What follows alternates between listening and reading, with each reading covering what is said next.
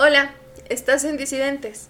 Yo soy la Maliana, tu lectora en voz alta, y hoy leeremos Una experiencia en camaradería amorosa de Grupo Atlantis.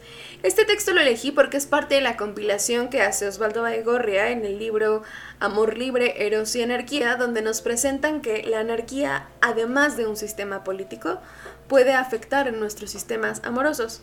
Y si estás lista, comenzamos. Una experiencia en camaradería amorosa. Grupo Atlantis. 29 de junio de 1924. Carta a Emil Armand. Cierta estoy de que has de leer con interés la narración de una partida de campo organizada por nuestro grupo Atlantis. Para ello nos habíamos inspirado en ciertas ideas de tu gusto, al menos así lo creo. Ha sido una de nuestras salidas que mejor acierto han tenido. Se había convenido que, en lo que, los que en ella participaran se despojarían de sus ropas una vez llegados al lugar de la cita. La ropa, para nosotros, es un símbolo de virtud, como tú ya sabes.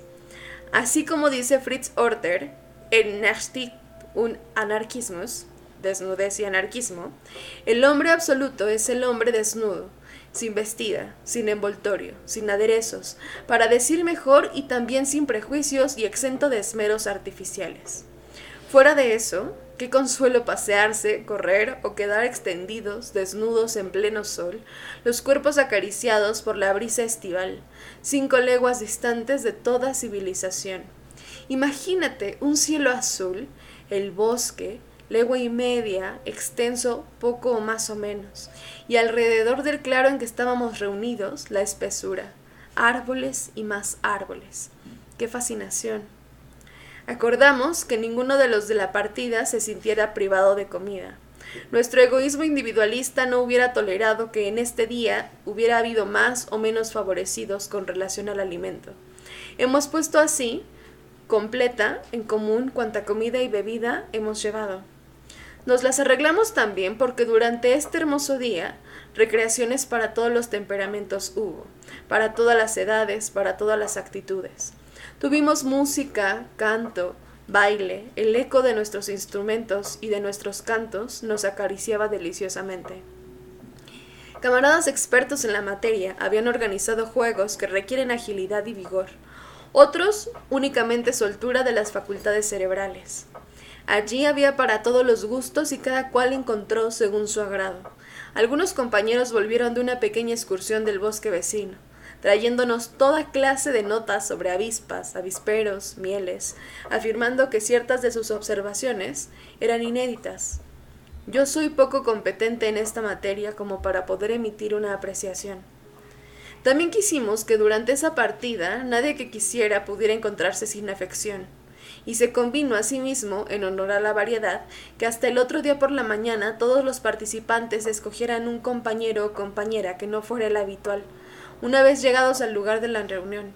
Aquellos que no pudieran elegir se echarían a suertes. Naturalmente, se tomó de antemano la precaución de que hubiera igual número de compañeras que de compañeros, pudiendo así formar grupos de afinidad que se quería. Pues bien, de treinta y nueve parejas de todas las edades, veintidós echaron suertes, queriendo mostrar con ello, creo yo, que lo que les importaba era la realización de la idea de que ninguno de los participantes se encontrara en este día privado de afección.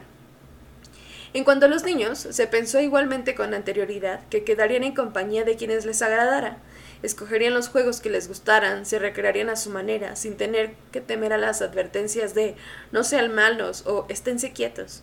Ni siquiera uno faltaba a la vuelta de otro día por la mañana. Estábamos completamente de acuerdo contigo que la extensión y la abundancia de la camaradería amorosa es un factor de compañerismo efectivo, productivo, general, a pesar de numerosas dificultades a las que hemos debido hacer cara, o a lo largo de estos años tenemos diariamente la prueba de que esto es verdad. Desde hace dos años hemos añadido al cambio de los compañeros y compañeras el de los niños, porque creemos que al vivir juntos bajo un mismo techo sin cambiar de aire, en lo moral y en lo sexual, las facultades de iniciativa, de observación, diferenciación de los temperamentos individuales se atrofian, se enmohecen, se embotan.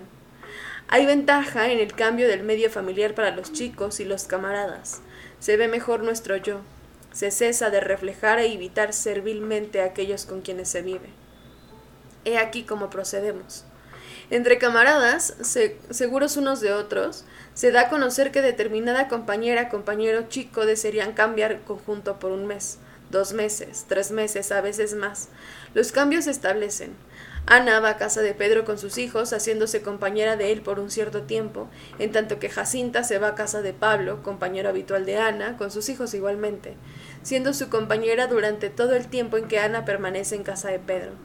Los chicos de Simón van a estar por seis meses a casa de Manuel y los chicos de Manuel van seis meses a casa de Simón. Últimamente, una compañera, Lucía, ha pasado todo el verano en la casa de uno de nuestros buenos amigos, a unos 700 kilómetros de aquí.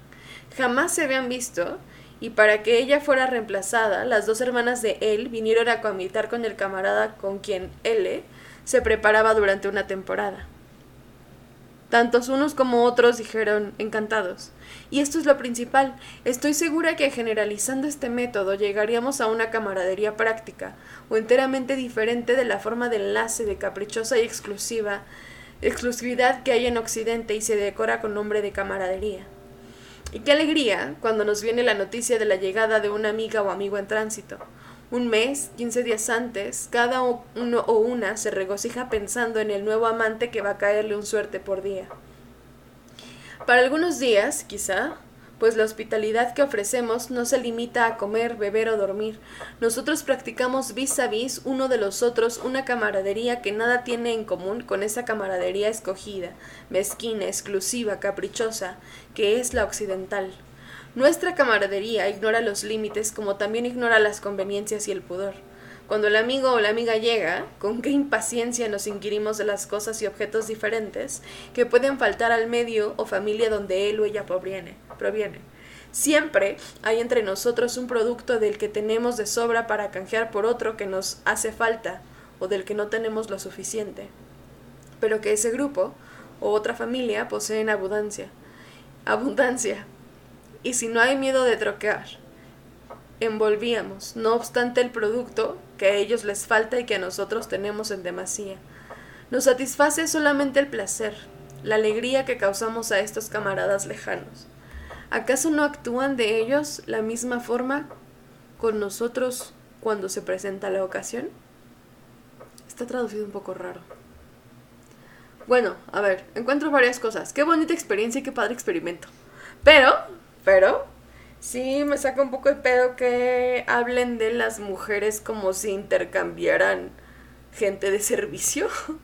sí me asusta un poco, me asusta la forma en la que se habla de los cuerpos y las experiencias de las mujeres, de la forma en la que se desenvuelven, de la forma en la que se involucran o no. Sin embargo, me parece interesante y a la vez un poco coercitivo también que se piense este intercambio de lugares como si fuera desde la justicia y pensando en la igualdad y no en la equidad. Lo pienso de la siguiente forma, ¿qué pasa si un día Ana o Pedro quieren estar solos? Que si quieren prescindir de la compañía. Y entonces se desacompletan los pares, pues, ¿no? Lo que me hace pensar y lo que me hace preguntarme es, cuántas de nuestras experiencias están atravesadas por la sensación de justicia o por el pensamiento de justicia y cuánto ese pensamiento de justicia e igualdad nos está limitando en las posibilidades de lo que queremos desear. Porque no hay otro que desee algo contrario a nosotros donde podamos intercambiar eso que tenemos. Está como interesante, pues, ¿no? Un poco sigue el pensamiento de la pareja tradicional, que es tú y yo queremos lo mismo aunque venimos de diferentes lados. Y eh, para mí es un poco confuso. Para mí se siente un poco artificioso. Me parece interesante, sobre todo la posibilidad de estar en un mismo lugar y compartir comida, cama y techo sin restricciones, desde el deseo, desde lo que yo quiero y puedo compartirte. Lo que me lleva a preguntarles qué es eso que tienen en casa, que tienen adentro, en, el cuerpo, pues, ¿no? En, en la emoción, que pueden darle al otro sin miramientos, porque tienen suficiente para ustedes mismos. ¿Qué es eso que puedes ofrecer que al otro le hace falta y que a ti no te desacompleta cuando lo ofreces. ¿Qué es aquello en lo que estamos apostando por lo colaborativo y por lo comunitario? Yo pienso en los cuidados y pienso en las veces que amigas han llegado a casa y a mí no me cuesta trabajo ofrecerles pan, cobija y techo, pero además un espacio amable donde puedan hacer lo que les pegue la gana. Así sea dormir todo el día, así sea leer todo el día, así sea chismear todo el día, así sean todas las anteriores. Porque tal vez nos hace un poco más de falta pensar en diseñar espacios para el disfrute más que para la cotidianidad o la obligatoriedad. Y lo pienso de esta forma. En estos días fue muy divertido. Vino una amiga de, de otro estado y se quedó unos días en la casa. Y entonces a mí me encanta cocinar. Y me la pasé literalmente todo el día horneando. Todo el día. Y fue muy lindo porque terminando la comida, eh, ella se levantó y levantó los trastes. Y cuando yo estaba volviendo a cocinar, ella ya estaba lavando los trastes. Y entonces decíamos, güey, qué chido que este tipo de colaboraciones se puedan, no porque es mi casa y no porque te sientes en deuda porque te estoy acogiendo en mi casa, sino porque para ti es importante sentirte activa en este espacio.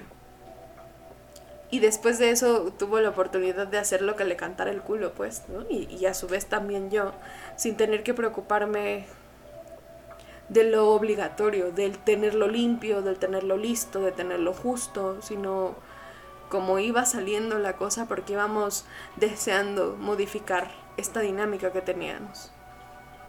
¿Qué es lo que nos hace falta para poder desenvolvernos con esa soltura? Con esta facilidad en la cotidianidad.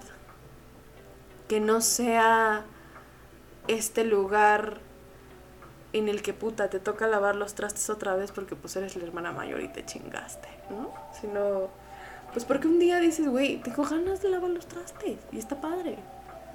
¿Qué es lo que nos falta para llegar a ese estado de deseo o a, esa, a esta forma de deseo?